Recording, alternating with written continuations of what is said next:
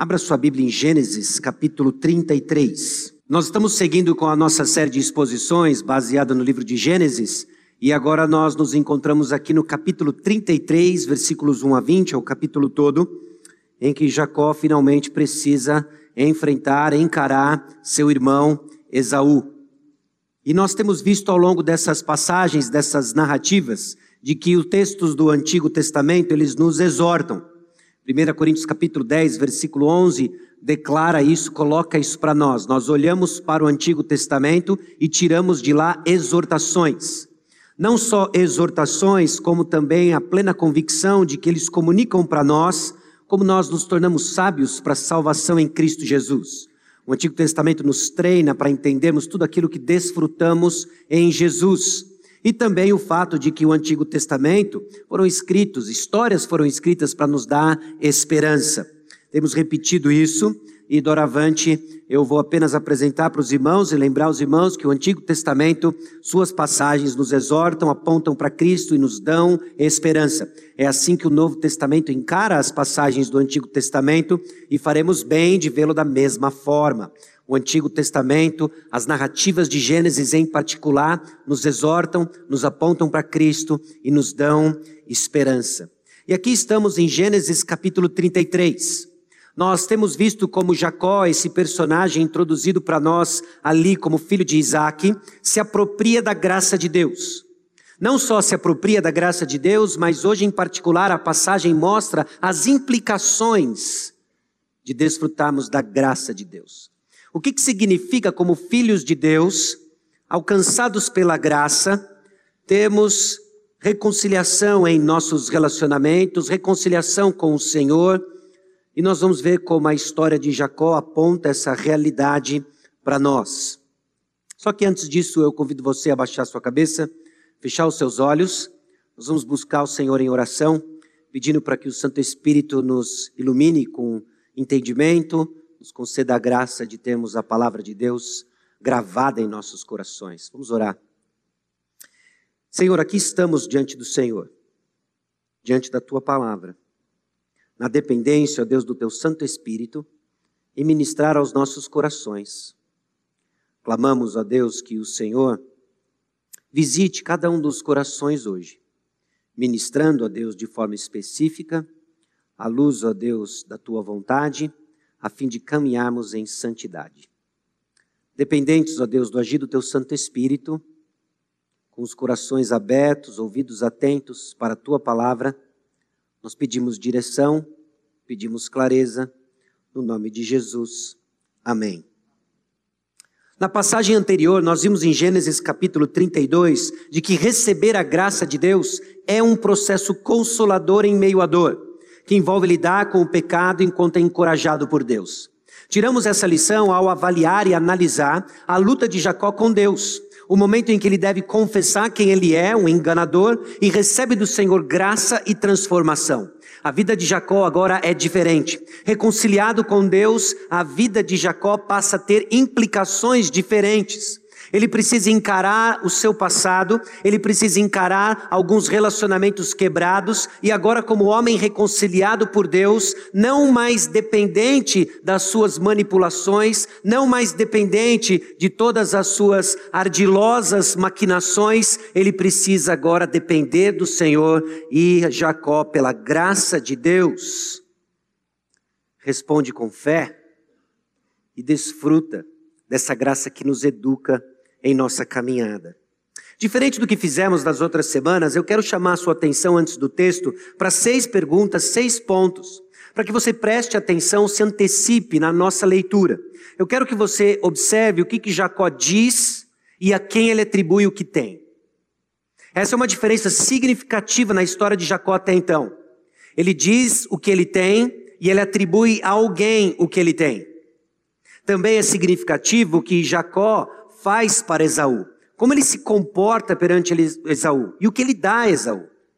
O último encontro de Jacó com Esaú foi extremamente trágico.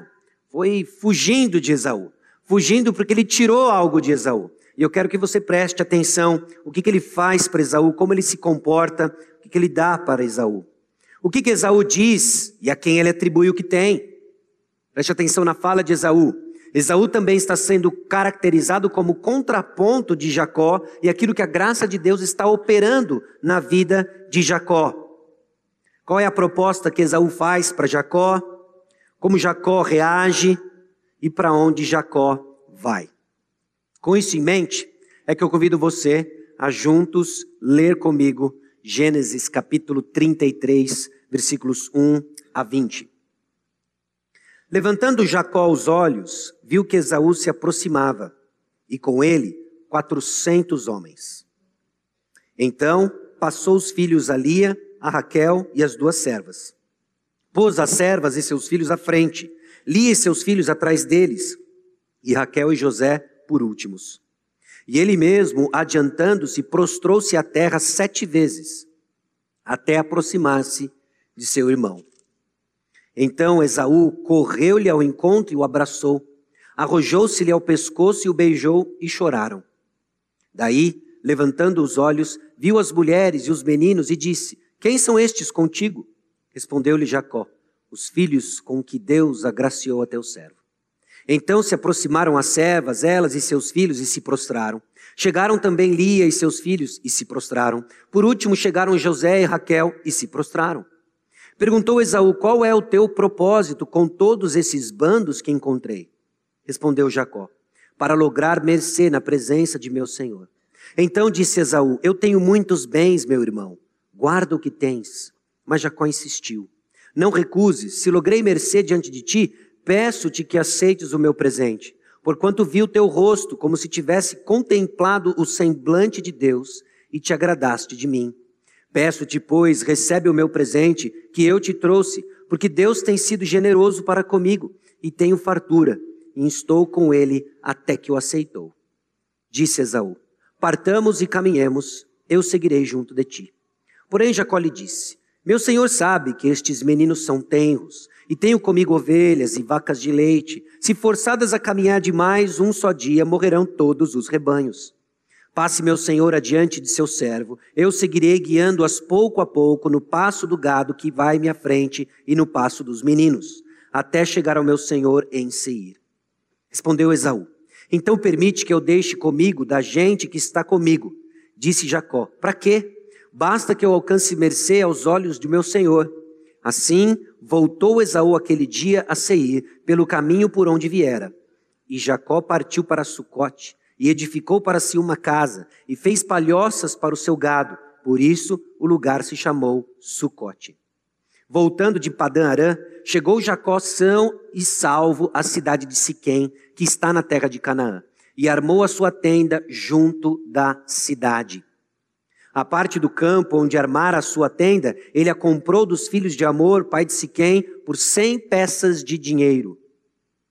E levantou ali um altar ele chamou Deus, o Deus de Israel. Irmãos, diante do texto bíblico, eu quero destacar uma lição e nós vamos então explorar ah, três tipos de verdades que eu acredito que se aplicam à nossa realidade. Baseado no fato de que as histórias do Antigo Testamento nos exortam, nos dão esperança e também nos apontam para Cristo Jesus, para a salvação em Cristo Jesus. Irmãos, o fato é que a graça de Deus, ela nos alcança para reconciliação com Ele mesmo, com o próximo e crescimento em santificação. A história de Jacó nos mostra que a partir do momento em que a graça de Deus o envolve e o reconcilia com Ele mesmo, com Deus, com o próprio Deus, nós vemos agora que o caracteriza a história de Jacó é o reparo dos seus relacionamentos quebrados no passado e uma jornada de santificação em que Deus está transformando Jacó em Israel, mais de Israel, menos de Jacó. Esse é o efeito, meus irmãos, da graça de Deus na vida do crente em Cristo.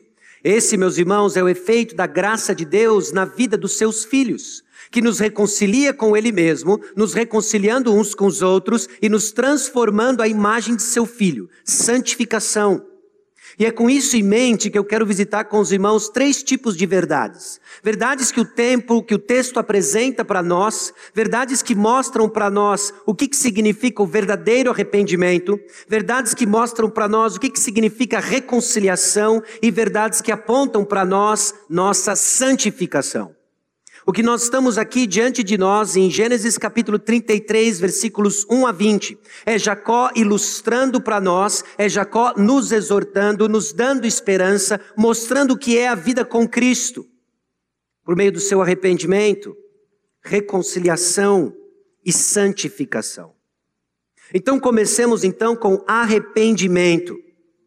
Arrependimento. Eu não sei o quanto que você é familiarizado com arrependimento mas trata-se de um conceito vital para o nosso progresso espiritual.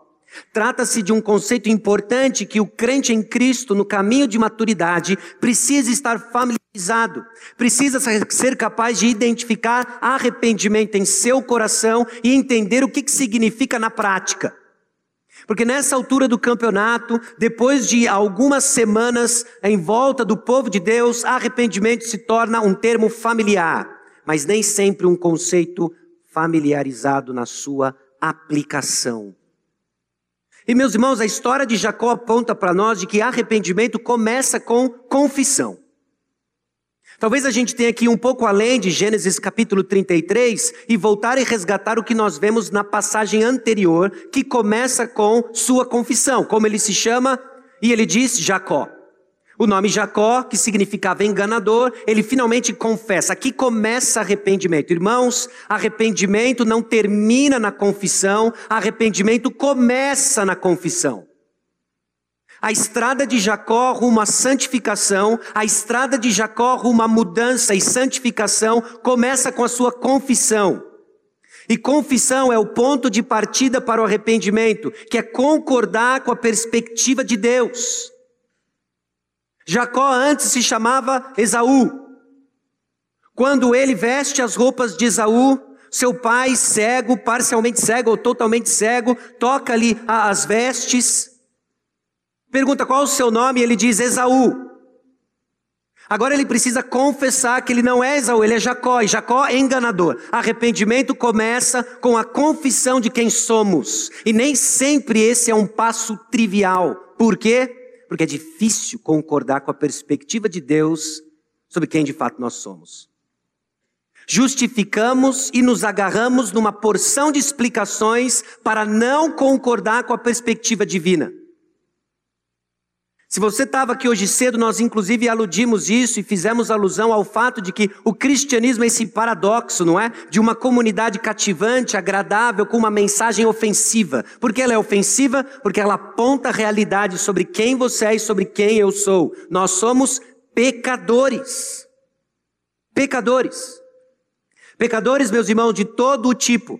E quando vemos como o Senhor Jesus Cristo aplica a palavra de Deus aos nossos corações, estamos na mesma categoria de toda sorte de pecados. Dói encarar a realidade, mas não tem arrependimento sem confissão. Jacó então deu o primeiro passo em arrependimento ao confessar seu pecado, concordando com o ponto de vista de Deus sobre sua situação. De fato, eu sou um enganador. Ao longo da minha história e em particular ao longo dos últimos 20 anos, tudo o que eu tenho feito era buscar a bênção que me era por direito, mas eu queria do meu jeito. E ele enganou então seu pai, ele trapaceou seu irmão, ele buscou enganar pessoas, no acréscimo da sua propriedade, tomou na cabeça quando o efeito bumerangue do pecado veio em direção à sua testa e foi enganado por Labão. Mas ele precisou confessar. O ciclo só parou quando Jacó concordou: Deus está certo, eu estou errado. E não é assim conosco. Quando hesitamos em confessar quem de fato nós somos, insistimos e passamos como Jacó 20 anos amargando golpe atrás de golpe. Por quê? Porque insistimos em dura serviço de não concordar com a perspectiva divina. Por isso, cansamos. Por isso, estamos no atoleiro. Mas, meus irmãos, a palavra de Deus nos lembra que se confessarmos os nossos pecados, Ele é fiel e justo para nos perdoar os pecados e nos purificar de toda injustiça. Quem é você? Jacó. Começa agora um processo de mudança e transformação. Quem é você? Se não há uma concordância com a perspectiva de Deus sobre o seu coração e o seu estado, não há mudança. Provérbios capítulo 28, 13 nos coloca na linha do que caracteriza arrependimento além da confissão. Quem cobre as suas transgressões jamais prosperará, mas o que as confessa e deixa alcançará misericórdia. Arrependimento, então, envolve uma obediência custosa e não meras palavras. O que sustenta, então, uma confissão, uma confissão em suas palavras, é justamente uma atitude diferente, que é o segundo aspecto dessas verdades sobre arrependimento que vemos ilustradas na vida de Jacó. Apresenta então coerência em atitudes. O que nós vemos agora em Jacó, depois de confessar quem ele é e receber um novo nome de Deus para ele, Israel, é uma coerência de atitude. E ele começa a fazer as mesmas coisas que antes do seu encontro com Deus, mas por razões completamente diferentes. E nós vemos um mix de motivações aqui na vida de Jacó, como parte de um processo de transformação, que nós veremos no terceiro ponto hoje, a santificação.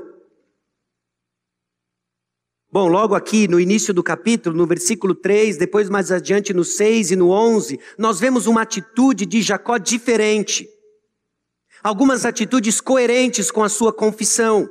E ele mesmo, adiantando-se, prostrou-se à terra sete vezes até aproximar-se de seu irmão. O versículo 6 diz que ó, suas servas, os seus filhos e as suas esposas também se prostraram diante de Esaú. Parece que a situação de Jacó não era exclusiva dele. Apenas Jacó estava quando ele enganou seu irmão, apenas Jacó estava quando ele fugiu do seu irmão, mas agora a família entende o que Jacó fez e o que ele deveria fazer. Eles se prostram então diante de Esaú. E, e Jacó não só ah, entrega os presentes ao seu irmão, como ele insiste que ele fique com os presentes. Você precisa receber o meu presente. Fique com ele. E o que nós vemos aqui, a coerência de atitude, é aquilo que a nossa sociedade insiste em chamar de fraqueza, de vício, e a palavra de Deus exalta como uma das virtudes mais importantes de um coração transformado: humildade. Jacó se prostra sete vezes diante de seu irmão. A princípio parece que se trata de uma atitude manipuladora, não é? De que simplesmente ele quer evitar as consequências, mas parece que o texto nos dá indícios, o, o progresso do texto nos dá evidências de que Jacó entendeu o que ele tinha feito contra o seu irmão. Jacó entendeu o que ele tirou do seu irmão. E agora a sua atitude coerente é de restituição. Há uma postura de humildade, há uma postura também em comunidade. Aquilo que o mundo entende como vício é a virtude daqueles que estão verdadeiramente arrependidos e caminhando em humildade, crescendo numa perspectiva adequada de quem eles são. E aqui nós vemos a família de Jacó pronta para receber Esaú, mostrando esse aspecto comunitário do arrependimento de Jacó, influenciando e estimulando a fé. Suas esposas, seus filhos, suas servas, trazendo sua família para perto dele em se reconciliar com seu irmão. Quão importante é isso quando nós começamos a perceber, experimentar que relacionamentos quebrados afetam comunidades inteiras, famílias inteiras. E aqui nós vemos a família unida num ato de arrependimento e entendimento, numa postura diferente diante de Esaú. Nós não temos detalhes da conversa que Jacó teve com a família, mas certamente teve uma conversa, porque ninguém testemunhou o que ele fez com Esaú, e agora todos se prostram, se curvam, não meramente como uma saudação antiga oriental, mas numa postura coerente com o contrário daquilo que Jacó tirou de Esaú. Meus irmãos, há uma postura diferente em Gênesis capítulo 27, versículos 28 e 29, é justamente o momento em que Isaac abençoa Jacó achando que é Esaú. Note os versículos 28 e 29 como contraponto da atitude que Jacó tem com seu irmão Esaú. Deus te dê do orvalho do céu e da exuberância da terra, e fartura de trigo e de mosto, Que você seja abençoado, Esaú, que na verdade é Jacó. Que você tenha suas propriedades aumentadas. Que os seus rebanhos cresçam. Que você seja próspero. Aquilo que pertencia a Esaú agora é dado a Jacó. E no versículo 29, sirvam-te povos e nações te reverenciem, sê senhor de teus irmãos, e os filhos de tua mãe se curvem a ti. Maldito seja o que te abençoar e abençoado o que te abençoar. O que, que Jacó tira de Esaú? Suas propriedades e sua honra. O que ele devolve a Esaú depois do encontro com Deus? Propriedades e honra. Jacó está dando evidências de um arrependimento coerente com sua confissão. Porque arrependimento, meus irmãos, envolve um caminho inverso do mal que era praticado. Não são meras palavras. É o início de uma confissão, mas trata-se agora do caminho inverso. O verdadeiro arrependimento, então, desafia o orgulho. Uma vez que precisamos humilhar-nos, admitir o pecado e lidar de forma responsável com as consequências de nossas ações. Irmãos, trata-se de um desafio apenas suficientemente capaz de ser executado por causa da graça de Deus. Por causa da graça de Deus. Esse arrependimento, então, que Jacó demonstra diante de Esaú, entendendo aquilo que ele tinha tirado do seu irmão há 20 anos atrás, não é meramente uma atitude externa, de manipulação, mas alguém que foi reconciliado com Deus. E agora começa a entender que o caminho é diferente. Menos Jacó, mais Israel. Menos Jacó, mais Israel. Menos de você, mais de Cristo Jesus. Essa é a jornada do arrependimento. Um arrependimento que também estimula frutos. É chocante quando nós lemos no versículo 4 que diante dessa comitiva toda, que Jacó prepara das suas servas e filhos, Lia e filhos, ele, Raquel e José. E agora ele se curva sete vezes, e no meio daquela multidão toda de filhos, rebanhos presentes, Esaú atravessa, corre até Jacó. Esaú correu-lhe ao encontro, abraçou, arrojou-se-lhe ao pescoço e o beijou, e choraram. Meus irmãos, arrependimento verdadeiro estimula frutos de reconciliação. Foi evidente aquilo que estava se passando. Esaú enxerga aquele que o trapaceou, Esaú enxerga aquele que roubou a sua bênção, se curvando diante dele sete vezes e restituindo aquilo que ele havia roubado. Ele atravessa, abraça o seu irmão e ambos choram. A postura de humildade de coração e arrependimento estimula frutos, meus irmãos. E eu temo que muitas reconciliações não acontecem porque não há disposição humilde da nossa parte. Quantas e quantas vezes nós lutamos em nosso coração, justificando e racionalizando nossas atitudes, via de regra, alicerçados, fundamentados no pecado do outro ou em circunstâncias difíceis, adversas, mas não encaramos a realidade do nosso coração. Essa não é a atitude que estimula frutos, esse não é um ambiente de graça onde transformação acontece, mas numa comunidade onde cultivamos essa humildade, uma perspectiva curada de quem Deus é, quem nós somos. Nós vamos testemunhar a graça de Deus trabalhando em corações. E tudo isso não tem absolutamente nada a ver conosco. E esse é o ponto que Jacó deixa em evidente em contraste com Esaú. Porque arrependimento não tem a ver com você, não tem a ver com o próximo, tem a ver com o Senhor. Tem a ver com o Senhor. Jacó ali teve aquela luta sozinho com Deus. Era ele e Deus. Ele confessa: Eu sou Jacó. Ele recebe um novo nome Israel. Ele agora entendeu de que se eu for ser abençoado é só por Deus. E se Deus garantiu a bênção e Esaú está chegando com 400 homens, é uma cena assustadora, mas Deus garante. Tem a ver com o Senhor. A partir do momento em que o Senhor é o referencial principal e central de sua vida, atitudes diferentes começam a acontecer. Atitudes diferentes começam a acontecer. Mas enquanto o próximo, enquanto a nossa justiça, enquanto a nossa sabedoria, enquanto as nossas razões forem o centro do nosso relacionamento e existência, definhamos espiritualmente e não encaramos o que precisamos encarar. Jacó disse: Os filhos que Deus agraciou a teu servo. Isso está em contraste com a perspectiva que Esaú tem dos seus próprios bens. Disse Esaú: Eu tenho muitos bens, meu irmão, guarda o que tens. E Jacó repete em dois momentos distintos a origem de tudo aquilo que ele tem.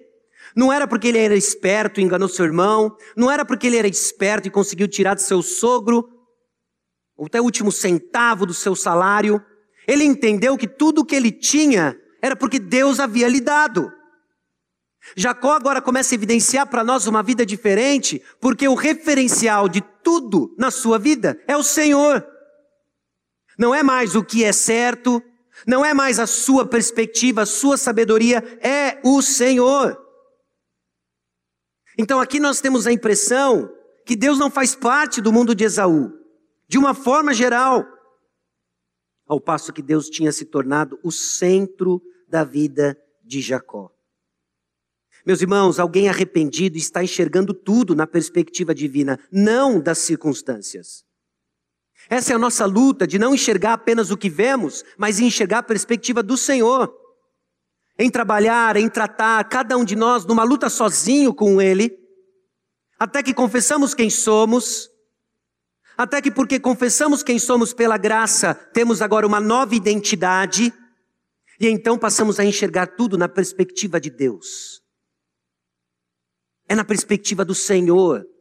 O atoleiro que nos encontramos muitas vezes é porque insistimos em nossa própria sabedoria, insistimos em viver de acordo com o nosso entendimento. Mas lá, meus irmãos,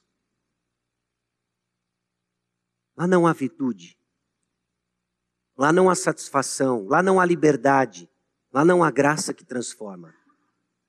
É no Senhor. Arrependimento, então, é esse caminho inverso do mal que antes era praticado.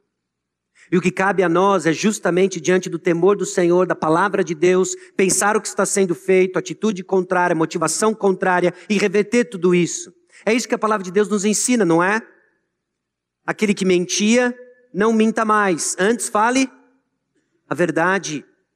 Não é simplesmente ficar de boca fechada, mas se eu menti, agora é para falar a verdade. Aquele que roubava, pare de roubar. E faça o contrário disso. O que é tirar de alguém algo para mim? É pegar o que é meu e dar. Por isso que o contrário é trabalhar e com as próprias mãos ser generoso. Enquanto não existe uma substituição do que antes era feito, nós não temos ainda uma atitude coerente com uma confissão feita. Ficamos presos em meras palavras e não temos um coração coerente com passos de arrependimento. Falamos, sofremos, mas não caminhamos, porque arrependimento vai além de meras palavras. É custoso, custa o nosso orgulho, mas é coerente com o que o Senhor quer de nós. E meus irmãos, a liberdade está simplesmente no fato de que um dia todos nós vamos estar diante do tribunal de Cristo para que cada um receba segundo o bem ou mal que tiver feito por meio do corpo. Não há condenação para os que estão em Cristo Jesus, mas há uma prestação de contas futuras para inclusive os que estão em Cristo Jesus. Que o apóstolo Paulo, movido pelo Espírito Santo, entendia que era razão suficiente para nos persuadir ao temor e lidar com as nossas próprias mazelas nas circunstâncias que nos encontramos, independente das reações de pessoas, tratarmos e lidarmos com o nosso coração confessando o que precisamos confessar, com as atitudes coerentes que precisamos rumar, entendendo que é o Senhor o referencial da vida do crente. Jacó entende isso agora. Agora não é mais apenas o que ele quer, não é paz uma simples busca pela bênção, mas pelo doador da bênção. Jacó quer o Senhor agora. Essas, meus irmãos, são verdades de arrependimento. Verdades que nos confrontam onde estamos. Onde a palavra de Deus chega independente do tempo da jornada. Se você se lembra aqui, nós estamos falando de 20 anos em que Jacó está amargando este caminho. 20 anos.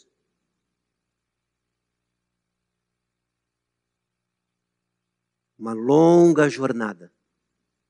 E agora finalmente ele entendeu. Deus tem uma perspectiva de tempo diferente da nossa. Ao mesmo tempo que constantemente a palavra de Deus nos chama para hoje é dia de arrependimento. Porque Ele pode nos recolher ou Ele pode voltar. Hoje é dia de arrependimento. Na misericórdia e graça do Senhor, Ele trabalha conosco ao longo do tempo, mas há sempre a urgência do hoje. O texto também traz para nós algumas verdades acerca de reconciliação. Reconciliação. Agora, não mais com Deus, mas na difícil situação que Jacó precisa encarar com seu irmão Esaú. Já imaginou? Tempos e tempos atrás, Jacó engana seu irmão, é jurado de morte, foge num plano acobertado por sua mãe, e essa é a última memória que ele tem. Um irmão caçador, enfurecido, 20 anos se passaram. O que Esaú fez? Será que ele foi para um acampamento de treinamento em táticas orientais de assassinato silencioso? Será que ele subiu um monte e lá ele treinou sua vingança e fez um plano maquiavélico para se vingar de Jacó? Jacó não tem a mínima ideia do que aconteceu. Com Esaú. Mas ele é ciente do que Deus fez no seu coração. E isso basta. E isso basta numa jornada de graça. As verdades agora de reconciliação, nós precisamos encarar que envolvem situações difíceis. Reconciliação envolve situações difíceis. Voltando ainda no início do capítulo, no capítulo 32, nós, Jacó viu que Esaú se aproximava e com ele 400 homens.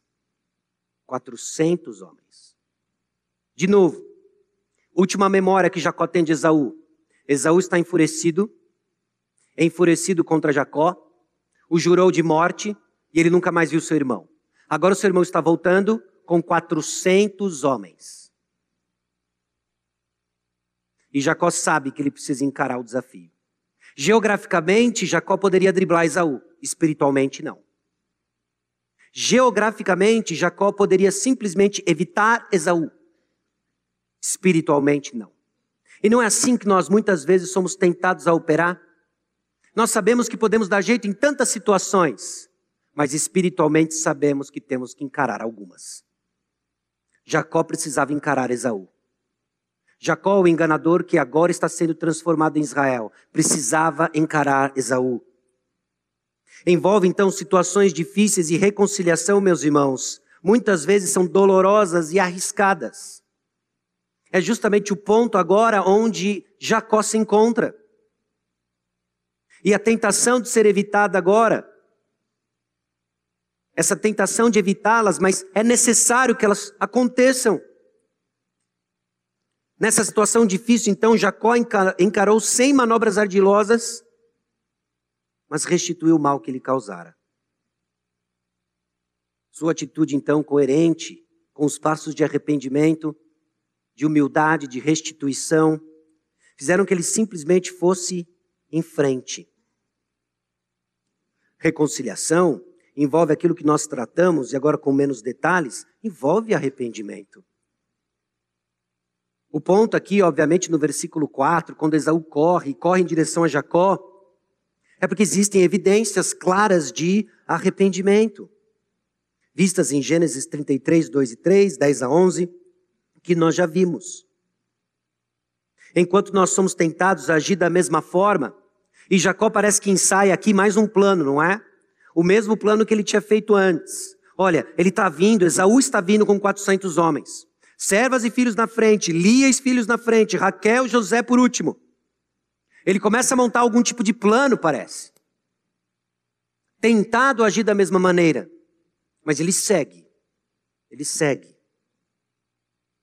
Fazemos então o que é certo, de forma prudente, e confiamos ao Senhor. os resultados. O que poderia acontecer com Jacó? Desde Esaú sair correndo e abraçá-lo, até ele capturá-lo, e os 400 homens deram um jeito em Jacó. E o que ele fez? Ele fez o que o Senhor pediu para que ele fizesse. Voltasse para a terra do seu pai, encarasse o seu passado, deixasse de ser Jacó e passasse a ser Israel. Um terceiro aspecto da reconciliação é que ela acontece por causa do agir sobrenatural de Deus. Não tem como nós fabricarmos isso. E mais uma vez, o que nós vemos é Jacó, quase 20 anos sem ver o seu irmão, e agora ele se aproxima, sai correndo, abraça, beija, chora. O que é isso? Senão o agir sobrenatural de Deus. Erramos, pecamos quando desconsideramos que Deus age. Deus age no coração de um irmão, Esaú, 20 anos lembrando que foi enganado pelo seu irmão mais novo. Deus age. Deus agiu ali e Deus age aqui. Ele continua agindo. Deus trabalha nos corações dos envolvidos. Porque, meus irmãos, a graça recebida que lhe reconcilia com Deus é dada para que você se reconcilie com seus irmãos por meio da humildade e perdão. Insistimos muitas vezes em desligar relacionamentos horizontais dos verticais. Mas é um termômetro preciso. Nossos relacionamentos horizontais e a qualidade deles descrevem nosso relacionamento vertical. 1 João 1,7: Se porém andarmos na luz como Ele está na luz, mantemos comunhão uns com os outros. E o sangue de Jesus, seu Filho, nos purifica de todo o pecado. Uma realidade, meus irmãos. Quando confessamos Jesus Cristo como Senhor e Salvador de nossas vidas, estamos confessando comunhão uns com os outros, comunhão com aqueles que também foram redimidos pelo sangue de Jesus. A qualidade dos nossos relacionamentos horizontais, apontam então para a qualidade do nosso relacionamento vertical com Deus. São as verdades essa então de reconciliação. E o texto também traz para nós verdades sobre santificação. É real, é fato, que santificação começa com a graça de Deus. Começa com a graça de Deus. E aqui a gente volta não só no capítulo 32, a gente volta ainda antes disso. No capítulo 25. Quando Rebeca fica um pouco preocupada, perturbada com aquele agito dentro do seu útero, aquele agito todo. Lembre-se, não havia ultrassom. Ela não sabia que tinham dois. Ela viu só o agito. Mas a palavra de Deus veio a ela, disse que eram dois o ultrassom divino. E o ultrassom divino vê além de apenas dois e o sexo do bebê. Viu também o futuro desses dois indivíduos, em que o mais velho serviria o mais moço. O abençoado era Jacó. O escolhido era Jacó. Você se lembra por quê? Porque ele estava mais perto do cordão umbilical porque ele se apropriou de mais placenta. Se é que é possível isso? Não. Por causa da graça de Deus. É assim que santificação começa. Essa é a certeza que o crente tem para dar passos corajosos de arrependimento e mudança. Porque quem garante foi o Senhor.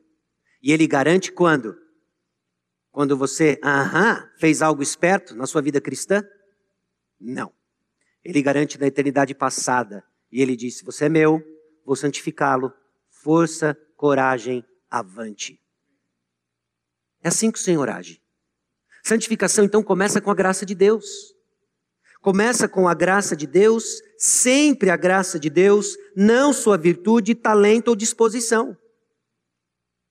E quando confiamos em nosso talento, disposição, virtude pessoal, não é à toa que soamos muitas vezes o contrário de santo, arrependido e etc. É na graça de Deus. Deus não nos salvou porque contribuímos com algo de valor. Meus irmãos, Deus nos salvou porque Ele é gracioso, soberano, fiel e tem propósitos que eu e você não conseguimos nem arranhar a superfície para entender.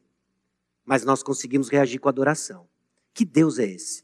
Que apesar de nós, um bando de Jacozinho, que se reúne no quilômetro 11, ainda assim mandou seu filho para nos salvar. Que Deus é esse? É o nosso Deus. É o nosso Deus. A santificação começa com a graça de Deus. E ela não só começa com a graça de Deus, mas ela é sustentada também pela graça de Deus. Às vezes a gente opera da seguinte maneira: eu sou salvo pela graça, a partir daí, meu, é por minha conta. Não é. Você é salvo pela graça de Deus e você segue sendo sustentado pela graça de Deus. Se nós vamos discernir a mão direita da esquerda, em termos espirituais, vamos dar passos adiante e crescer a imagem de Cristo, é por causa da graça de Deus. Única e exclusivamente por causa da graça de Deus. Tito capítulo 2, versículos 11 a 14, nos mostra justamente isso.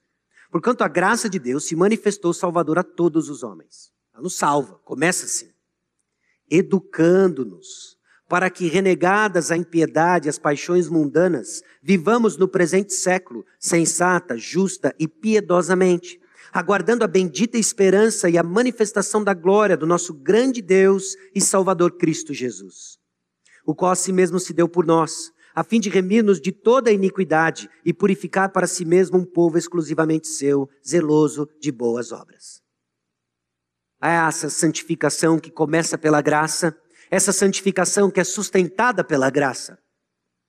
Essa, meus irmãos, é a nossa esperança. Mais uma vez, repito, não nos reunimos hoje aqui porque temos virtudes comuns ou porque entendemos algo diferente que o mundo não compreende. Tudo isso é verdade num certo nível, mas apenas se tornou possível por causa da graça de Deus. Graça de Deus que nos alcança, graça de Deus que nos sustenta verdade importante e fundamental para a nossa santificação. Mas não é só assim que a santificação é apresentada na vida de Jacó. A santificação também é apresentada na sua característica de progressiva. Santificação é progressiva. Uma verdade que tem muito mais a ver com o nosso consolo do que com as nossas desculpas esfarrapadas. Ela é progressiva. Jacó confessou quem ele era, ganhou um novo nome em Israel, e agora ele vai alternando entre Jacozinho e Israel. Jacozinho e Israel. Esse homem que se apropria da graça de Deus e tem as implicações se manifestando em sua vida, agora mostra ainda vislumbres de coisas que ainda precisam ser tiradas da sua jornada. Ela é progressiva, meus irmãos, enquanto lutamos com velhos hábitos Pôs as servas a seus filhos à frente, Li seus filhos atrás deles e Raquel e José por últimos. Jacó luta com a tentação de fazer suas artimanhas e o favoritismo que ele aprendeu onde? Em casa. Isaac amava Esaú. Jacó amava, desculpa, Rebeca amava Jacó. E Jacó amava José. E as coisas se perpetuam. Não há uma maldição hereditária, Existe um comportamento aprendido. E agora, José, mais uma vez, Jacó, José, o ano que vem, aguarde, Jacó, lutando com os velhos hábitos. E às vezes, meus irmãos, nós nos entregamos a um espírito de derrota porque não entendemos isso. Progressivo. Há sim uma tristeza apropriada diante de um pecado recorrente. Mas o que não há é um atoleiro se revolvendo no mesmo, na mesma culpa como se não houvesse graça que nos sustenta. Você pecou, você sabe o caminho. Que o Espírito Santo lhe conduza a uma verdadeira tristeza que conduz ao arrependimento. Não a um eterno estado de tristeza que só leva à morte, mas ao arrependimento. Ela é progressiva. É progressiva enquanto lutamos com velhos hábitos. Velhos hábitos. Jacó agora ainda demonstrando esse favoritismo, esse favoritismo vai se transformar daqui a pouco numa túnica de múltiplas cores e vai trazer inúmeros problemas para eles. Ele vai ter que lutar com isso. Mas Deus tem um plano. Deus tem um plano na sua graça. Sua graça que começa a santificação, que sustenta a santificação, que é progressiva enquanto lutamos com velhos hábitos, enquanto hesitamos a obediência completa. Agora eu vou pedir um pouco da sua paciência e voltarmos a alguns episódios da vida de Jacó, para entendermos justamente a sua jornada aqui no meio da região de Sucote, Siquém, diante da proposta de Esaú, vamos caminhar juntos.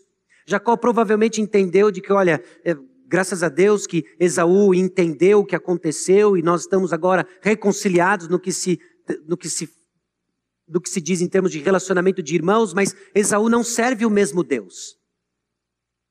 Então, quando Esaú propõe, vamos caminhar junto, ele começa a dizer: Olha, mas é que meus meninos são pequenos, eu estou com os bichos aqui mais sensíveis. Vai caminhando aí, que eu vou chegando. Vai caminhando aí, que eu vou chegando.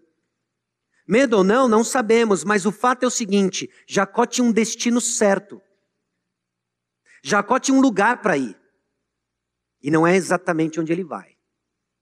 Agora nós vemos essa santificação progressiva enquanto ele luta com velhos hábitos, enquanto ele hesita uma obediência completa, que traz sim consequências para nós, meus irmãos. Existem exortações aqui. Capítulo 28, versículo 21, se você se recorda, é quando Jacó faz aquele primeiro voto a Deus, numa coluna que ele ergue em Betel. Versículo 19 diz: E ao lugar, a cidade que outrora se chamava Luz, deu o nome de Betel. Fez também Jacó um voto, dizendo: Se Deus for comigo e me guardar nesta jornada que empreendo, e me der pão para comer e roupa que me vista, de maneira que eu volte em paz para a casa de meu pai, então o Senhor será o meu Deus. E a pedra que erigi por coluna será a casa de Deus. E tudo quanto me concederes, certamente eu te darei o dízimo. Olha o voto que Jacó faz. Lembra daquele voto confuso, que a gente via assim alguns vislumbres de que ele enxergava a Deus, mas ao mesmo tempo não. E o voto que ele faz é o seguinte: olha, eu vou voltar aqui para a terra do meu pai, se o Senhor me der comida e roupa. E logo depois desse episódio, ele encontra Raquel e tem toda essa jornada na casa de Labão. Jacó está retornando à casa de seu pai.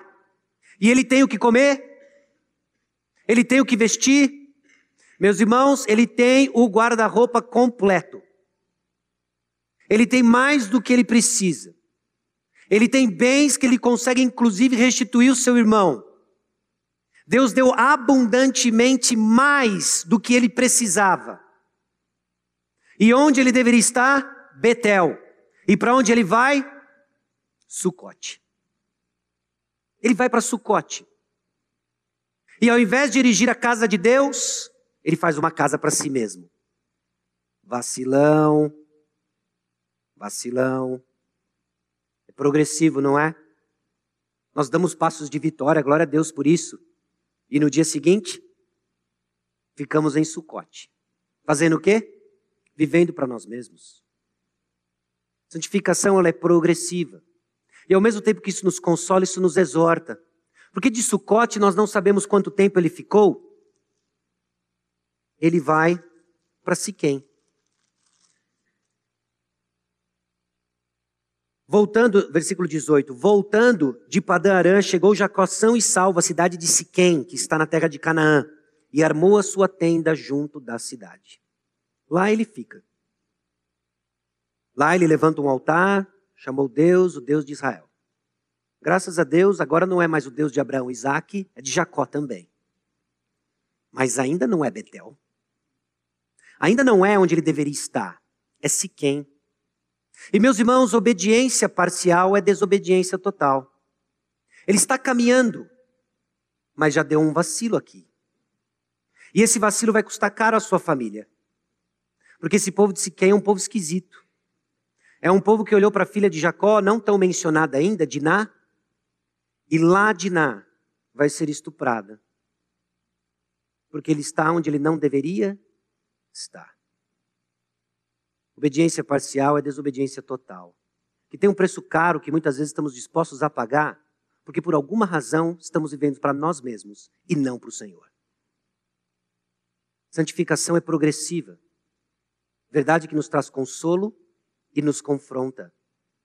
O pecado tem um preço alto. O maior preço já foi pago por Cristo Jesus e não há condenação para aqueles que estão em Cristo. Amém? Amém. Mas não fique em Siquém. Não fique em Siquém. Se é para Betel que temos que ir, é para Betel que nós vamos. Porque o Senhor nos chama a uma obediência em resposta ao que Ele tem para nós. E, obviamente, ela é progressiva enquanto desfrutamos das evidências da graça. Irmãos, Jacó tem sim evidências da graça de Deus. Pela graça de Deus, nós temos desfrutado dessas evidências do nosso meio. Nós temos visto o Senhor agindo na vida de tantos irmãos, temos desfrutado disso. Caminhemos, perseverando, olhando atentamente para Cristo Jesus. Por quê? Porque a graça nos alcança para reconciliação com Deus, com o próximo e crescimento em santificação. Por isso nós podemos olhar para essas verdades de arrependimento, sermos consolados, confrontados. Por isso nós podemos encarar o desafio de reconciliação em situações difíceis, sermos consolados e confrontados. Por isso nós podemos olhar para a santificação em que o Senhor está trabalhando na vida de cada crente, sermos consolados e sermos confrontados. E sabendo de que só nós estamos diante do Senhor e não fomos fulminados, porque Cristo é por nós. Jesus Cristo é o nosso justo juiz e advogado. Então considere. Arrependimento é uma mudança radical de rumo que reverte o que o pecado distorceu. O que o tem caracterizado? Qual o pecado que tem sido habitual e que Deus está lhe chamando para arrependimento? Porque arrependimento é o contrário do que está sendo feito, não só em comportamento, mas em motivação. E isso, meus irmãos, é pela graça de Deus e para a glória de Deus. Considere também que reconciliação é resultado da obra de graça nos envolvidos, mostrando o poder do Evangelho. Nossa vida proclama uma mensagem. E a reconciliação que praticamos uns aos outros proclama a reconciliação que o próprio Deus deu a nós. Tristemente, a falta de reconciliação também proclama uma mensagem. Seja ela causada pela falta de perdão ou falta de arrependimento, mostra que o nosso pai está meio confuso. Não porque Deus está confuso, mas a nossa identidade se tornou confusa. Porque se na falta de reconciliação existe falta de arrependimento, esquecemos quem somos nos apegamos a Jacó, esquecemos de Israel. Se a falta de reconciliação é por causa de amargura e falta de perdão, que insiste a acusar presente com pecados passados, lembremos quem é o acusador. Não é o Senhor. Essa não é a atitude do Filho de Deus. E Deus nos chama ao arrependimento. Reconciliação é obra da graça de Deus, que nós recebemos sem mérito algum e que nós distribuímos sem merecimento algum. Porque essa é a natureza do nosso Deus. Santificação, ela é progressiva, mas evidente na vida do crente. Hoje é tempo de check-up. Todo dia é tempo de autoexame para verificarmos as evidências da graça de Deus em nós. Talvez seja um chamado a confissão, passos de arrependimento, santificação progressiva, que nos consola e confronta. Mas Deus é por nós, meus irmãos. Ele nos aguarda em Betel. Não fique em Siquém, não. Que dá ruim aí. Dá muito ruim. Essa, meus irmãos, é a graça de Deus. E assim nós encerramos, consolados, confrontados, num mix de emoções. E apenas seguros do fato de que um dia, na eternidade passada, Ele olhou para nós e disse: É meu. É minha. E vou fazer deles meus filhos, por causa da justiça de Cristo, não mérito teu. Descanse, siga o Senhor, trate o que precisa tratar e desfrute da vida abundante que só Jesus pode dar. Amém? Nós vamos ouvir o pós-lude em oração. Vai ficar projetado essas considerações e após o pós-lude nós vamos ter os nossos avisos.